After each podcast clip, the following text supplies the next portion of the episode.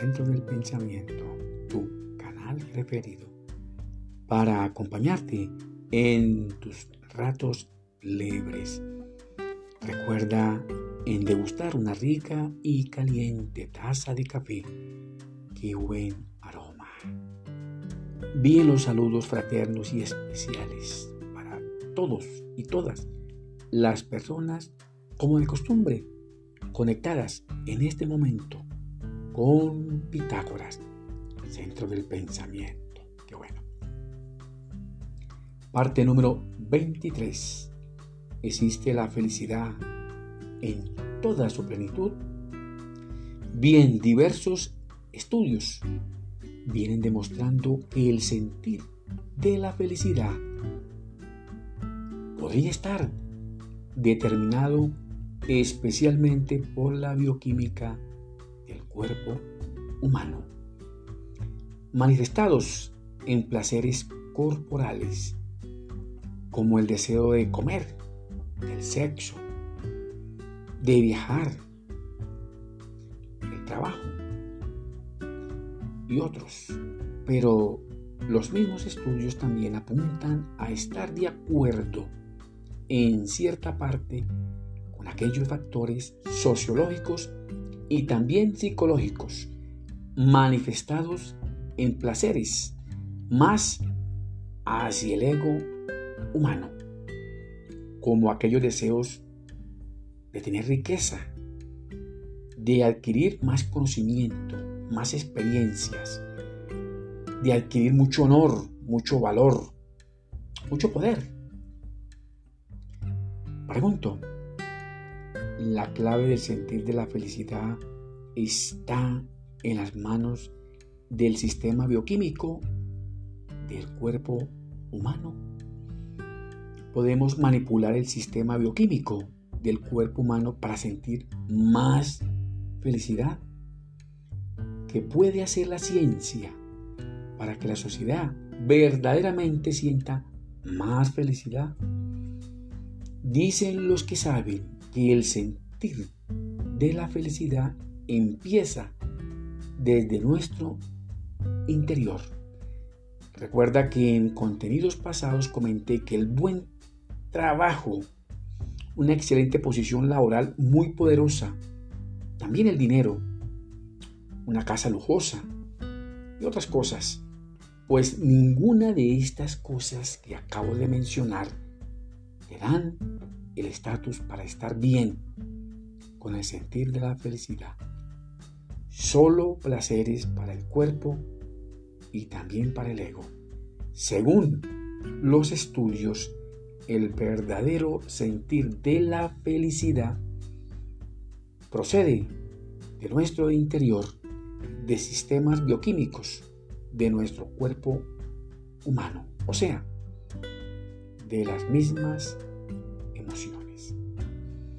Actualmente, la sociedad en su afán por sacar a las personas de un contexto del sufrimiento, de la angustia, del dolor y de la depresión, prepara su terreno mediático para ofrecer una mejor vida y mucho más feliz en el nivel sociolaboral, sin apartar a las personas de su compromiso de invertir más en la productividad y la eficiencia en este mundo tecnológico y globalizado. Es decir, sufran menos sin descuidar la responsabilidad en las tareas laborales y continuar contentas y alegres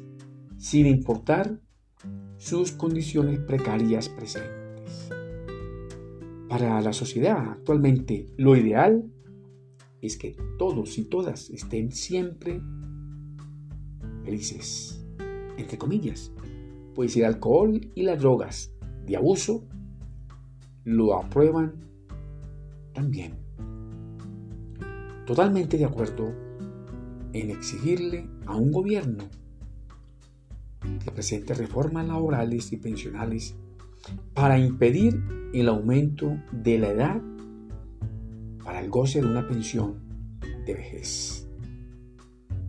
Pues bien, muchos y muchas responsabilizan al sufrimiento por el cansancio físico y mental durante una larga y extenuante faena laboral, también debido a la carga laboral excesiva, igual al acoso laboral, a esa carga impositiva de la mujer cumpliendo doble función, es decir, como trabajadora y como madre y jefa del hogar. Todos estos factores negativos son posiblemente generadores de muchas de las enfermedades que deterioran la salud y disminuyen la capacidad física. Por supuesto que también esto acelera la vejez y también acelera hasta la propia muerte del trabajador. Pues bien, algo raro e irrisorio. Una vez las personas llegan a su día, ese día feliz, entre comillas, cumpliendo con el máximo de los requisitos para gozar de su dichosa pensión. Pues les cuento algo que muchos y muchas ahora mismo, en este momento, quizás no quieran irse de aquel lugar de trabajo tedioso, aburrido, esclavizante, y argumentan continuar laborando, esperando un posible aumento salarial. ¿Ustedes qué opinan? Otros argumentan que aún son jóvenes y quieren aportar más a la causa de su empleador, aunque sufran de lo mismo. Pregunto, ¿será el trabajo una droga psiquiátrica que apacigua al sufrimiento y al dolor y hace que te mantenga dichoso o dichosa, aún afectando tu tranquilidad tu salud, tu vejez, tu familia. ¿Te crees eterno en esta vida? Lo haces porque crees que vas a estar solo cuando te pensiones. Te pregunto, el empleador y tus compañeros te van a extrañar una vez te largues y te pensiones de aquella empresa que ha durado 30, 40, 50 años. Una vez mueras, el empleador y tus compañeros te llevarán flores a tu tumba, te recordarán. Te crees imprescindible en lo que haces y quizás esa sea la razón de peso para justificar no gozar ahora mismo de tu pensión que merecidamente te la ganaste por favor, responde allá en tu lugar secreto, en silencio y en reflexión.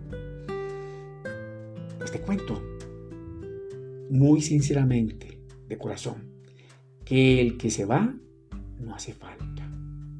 Hace falta.